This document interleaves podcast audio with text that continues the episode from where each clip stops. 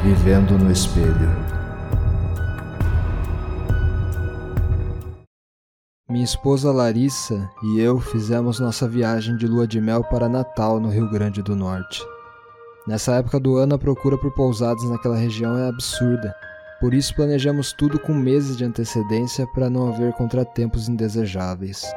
Os proprietários do lugar em que escolhemos ficar investiram em conservar as antigas estruturas coloniais do ambiente, como um diferencial para atrair mais turistas. O hotel era ainda mais bonito do que as fotos da internet mostravam. Havia objetos e móveis antigos em toda parte, alguns datados de até três séculos atrás. No nosso quarto, obviamente, seguia a mesma temática de todo o resto. Um grande lustre marcava a presença no centro. Havia um candelabro acomodado em cada mesa de cabeceira, e a madeira que compunha o armário era de pau-brasil.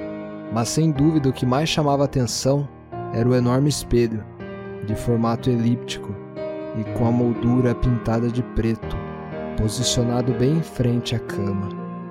Um dos funcionários do hotel, um senhor que aparentava ter seus sessenta e poucos anos de idade, nos contou que esse espelho tinha sido trazido por uma família nobre de Portugal em meados do século XIX.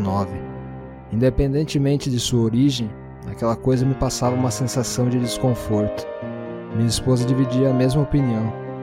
Talvez fosse seu porte e imponência que transmitiam esse sentimento, ou até mesmo por datar de tanto tempo atrás.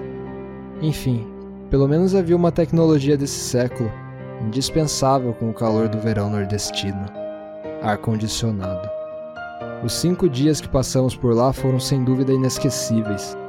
Fizemos passeios pelas ruas históricas da cidade, aproveitamos a praia e até andamos de quadriciclo pelas famosas dunas de Natal. Sem falar, é claro, das nossas noites no quarto, se é que me entendem. Porém, se eu soubesse como seria a última noite, não teria feito a reserva naquele hotel nem que me pagassem. Acordei naquela madrugada por volta das três da manhã, com vontade de urinar. Levantei o mais silenciosamente possível para evitar que Larissa acordasse. Contornei a cama, passando pelo grande espelho, até chegar ao banheiro. As velas acesas dos candelabros eram a única coisa que iluminavam o quarto. Alguns minutos depois, retornei para a minha metade da cama. Aconcheguei-me ao lado de minha esposa e fechei os olhos na tentativa de voltar a dormir. Porém, antes que conseguisse, ouvi um leve som de batidas ocas ecoando pelo recinto, o que fez com que eu entrasse em estado de alerta.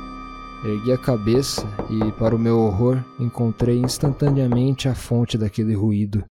Um vulto me encarava no pé da cama. Esfreguei meus olhos para conseguir enxergar melhor e vi que era meu reflexo no espelho. No entanto, algo estava errado. Ele estava de pé, mas eu me encontrava deitado ao lado de Larissa. Ele cutucava o espelho pelo lado de dentro, como se estivesse me chamando.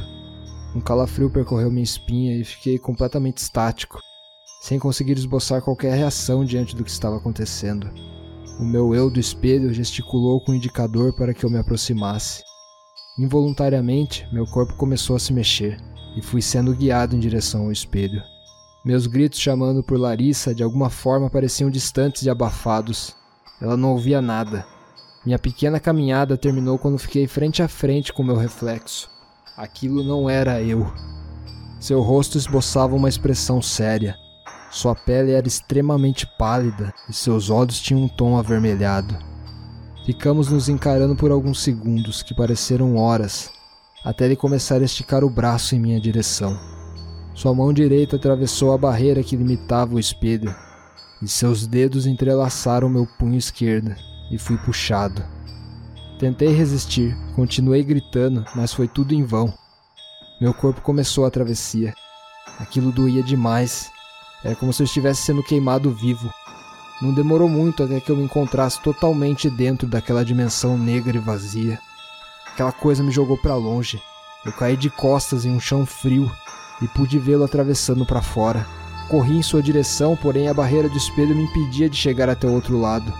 Fiquei dando socos, desesperadamente tentando sair, mas não adiantava. Meu eu do espelho apenas me observava, exibindo um sorriso cínico no rosto.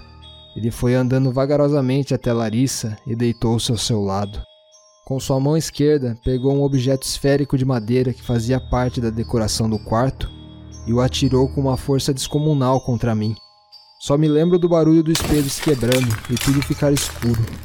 Logo em seguida, ouvi ao longe a voz de minha esposa assustada.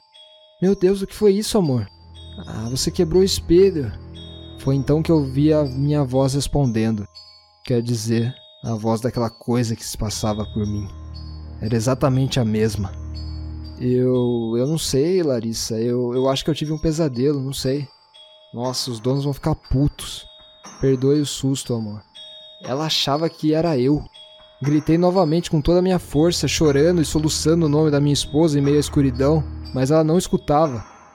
Tudo bem, amor, ela respondeu ao meu eu do espelho. Foi um acidente, amanhã resolvemos a situação. Por hora, vamos dormir. Pode ser?